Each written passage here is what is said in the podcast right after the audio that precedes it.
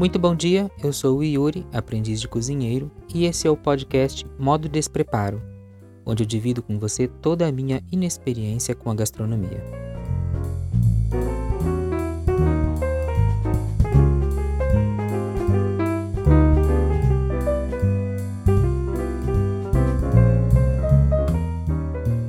Episódio 1 Bem-vindo!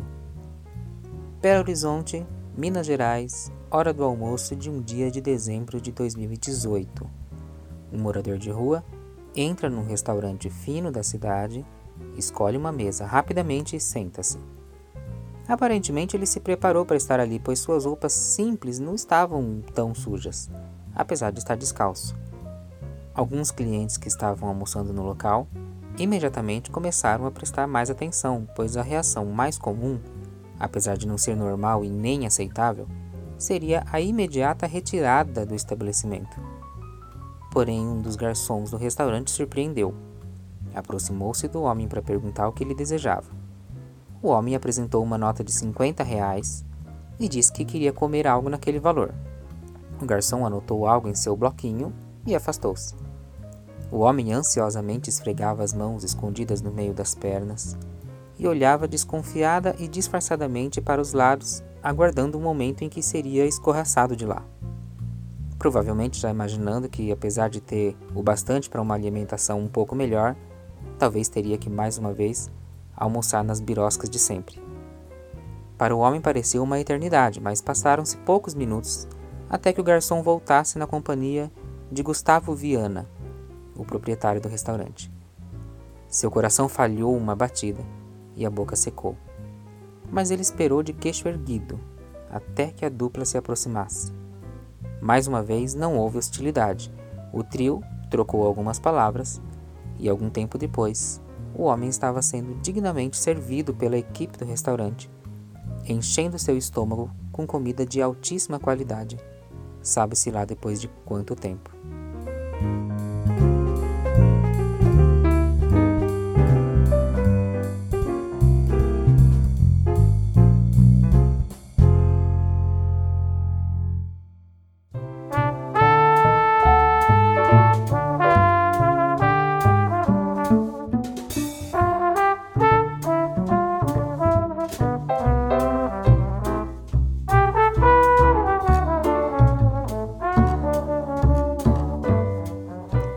Se você acha que a palavra restaurante tem alguma coisa a ver com restauração, você está redondamente certo. A palavra vem do francês restaurant, que era um nome dado a um ensopado de carnes muito conhecido por restaurar o vigor físico e moral. Lá em 1765 foi aberto o primeiro estabelecimento com esse nome por um padeiro parisiense, cujo sobrenome era Boulanger que significa padeiro e era um nome comum na época. Até então existiam poucas possibilidades para se comer fora de casa, além das pousadas e tavernas que serviam refeições. A única opção era a comida de rua. E quando eu falo de comida de rua, estou falando mesmo de barraquinhas simples, com apenas uma bancada para servir os pratos e às vezes uma fonte de calor para prepará-los. Já o restaurante, como conhecemos hoje, com cardápio para escolher o prato, mesas e cadeiras para clientes e tal, foi surgir só em 1782, em Paris também. Era o Grand Taverne de Londres, fundado por um cara cujo nome eu não vou me atrever a pronunciar, porque já passei vergonha demais até agora. Além de ser o primeiro, foi o único por 20 anos. Mas os restaurantes não eram tão populares assim, apenas os mais ricos tinham condições de pagar por uma refeição, mesmo nas tavernas. Isso só foi mudar depois da Revolução Francesa. Foi a época em que acabou a mamata da aristocracia, que teve que demitir seus cozinheiros e mordomos, inundando as cidades de especialistas em gastronomia desempregados. Ao mesmo tempo, muita gente que morava no interior mudou-se para as cidades e tinham dificuldade em encontrar pessoas para cozinhar para eles. A ocasião fez o ladrão, e aos poucos foram surgindo os novos restaurantes, principalmente para atender a esse público e que finalmente se popularizou.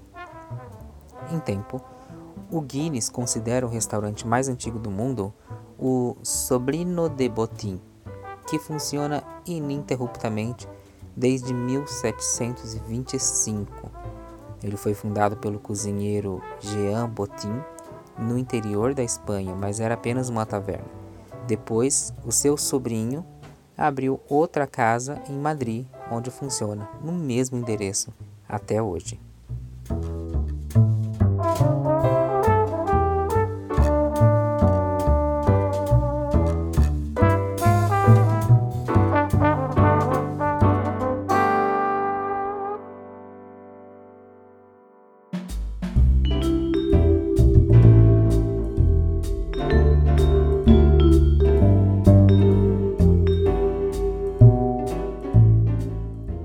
Parte mais difícil para mim em estudar gastronomia é pronunciar as palavras em francês.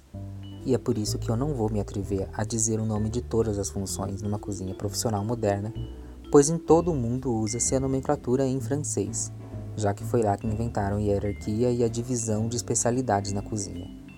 Uma grande cozinha é toda dividida em funções muito específicas.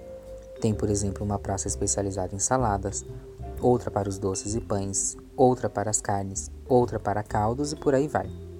Cada praça tem um cozinheiro líder e todas elas são comandadas por outro cozinheiro, que ocupa o cargo de chefe daquela cozinha.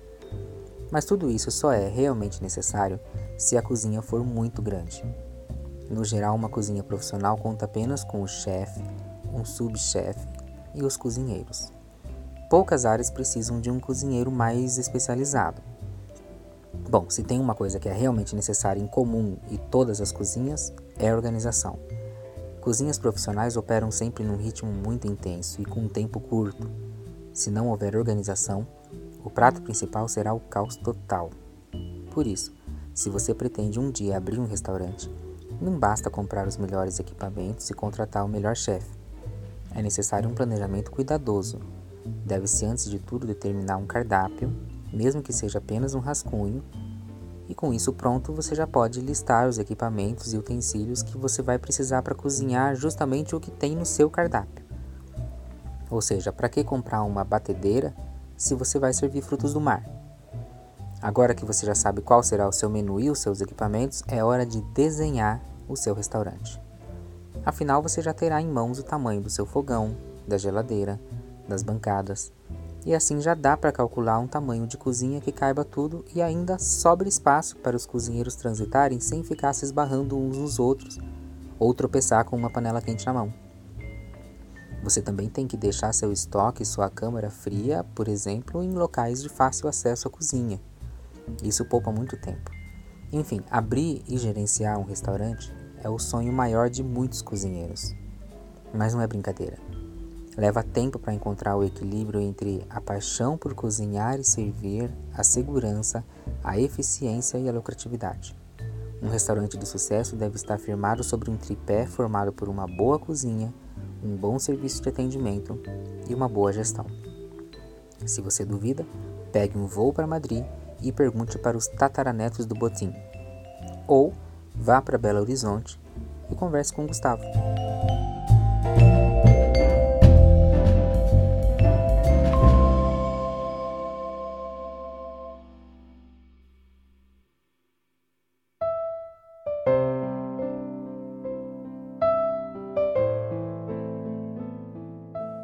E por falar no Gustavo, você deve estar curioso sobre o que o dono do restaurante conversou com o um morador de rua.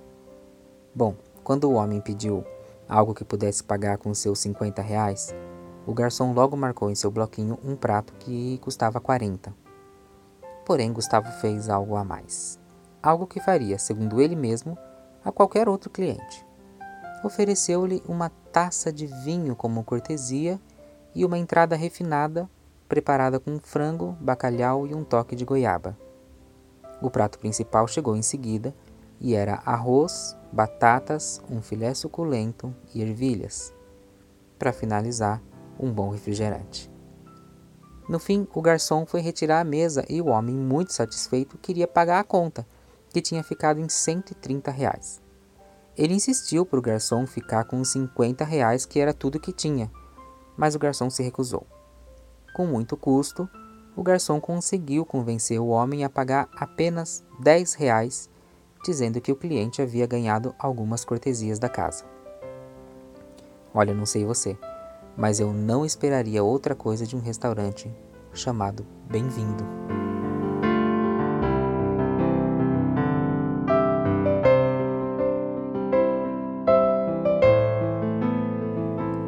Muito obrigado por ouvir esse episódio do Modo Despreparo. Se você gostou, assine o podcast no seu aplicativo favorito, assim você não perderá os próximos episódios. Você também pode saber as novidades seguindo o perfil no Instagram, arroba Modo Despreparo, que é a nossa única rede social. Lá você pode fazer a gentileza de enviar suas sugestões e comentários que eu levarei em consideração com muito carinho. Um UTA bem forte e até a próxima!